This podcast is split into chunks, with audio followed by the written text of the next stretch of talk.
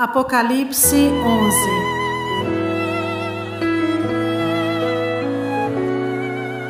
Deram-me um caniço semelhante a uma vara de medir, e me foi dito: Vá e meça o templo de Deus e o altar, e conte os adoradores que lá estiverem.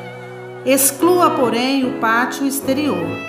Não meça, pois ele foi dado aos gentios. Eles pisarão a cidade santa durante 42 meses.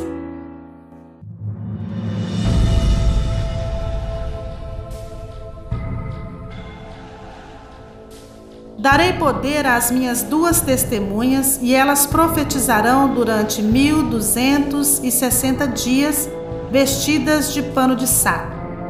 Estas são as duas oliveiras e os dois candelabros que permanecem diante do Senhor da terra. Se alguém quiser lhes causar dano, da boca deles sairá fogo que devorará os seus inimigos. É assim que deve morrer qualquer pessoa que quiser causar-lhes dano.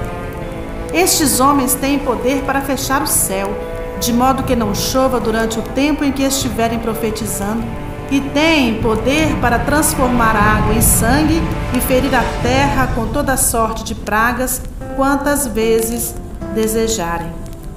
Quando eles tiverem terminado o seu testemunho, a besta que vem do abismo os atacará e irá vencê-los e matá-los. Os seus cadáveres ficarão expostos na rua principal da grande cidade, que figuradamente é chamada Sodoma e Egito, onde também foi crucificado seu Senhor. Durante três dias e meio, homens de todos os povos, tribos, línguas e nações contemplarão os seus cadáveres e não permitirão que sejam sepultados.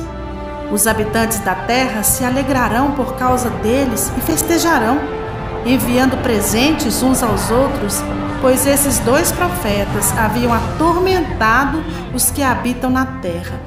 Mas, depois dos três dias e meio, entrou neles um sopro de vida da parte de Deus e eles ficaram de pé e um grande terror tomou conta daqueles que os viram. Então eles ouviram uma forte voz do céu que lhes disse: Subam para cá. E eles subiram para o céu numa nuvem, enquanto seus inimigos olhavam. Naquela mesma hora, houve um forte terremoto, e um décimo da cidade ruiu. Sete mil pessoas foram mortas no terremoto. Os sobreviventes ficaram aterrorizados e deram glória ao Deus do céu.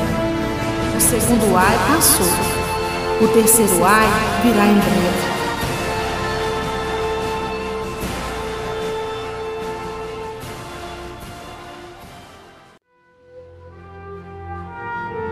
O sétimo anjo tocou a sua trombeta e ouvi altas vozes no céu que diziam: o reino do mundo se tornou de nosso Senhor e do seu Cristo, e ele reinará para todos sempre. Os vinte e quatro anciãos que estavam assentados em seus tronos diante de Deus prostraram-se sobre seus rostos e adoraram a Deus, dizendo: Graças te damos, Senhor Deus Todo-Poderoso, que és e que eras, porque assumiste o teu grande poder e começaste a reinar.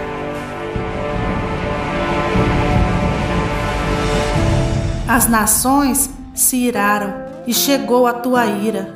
Chegou o tempo de julgares os mortos e de recompensares os teus servos, os profetas, os teus santos e os que temem o teu nome, tanto pequenos como grandes, e de destruir os que destroem a terra.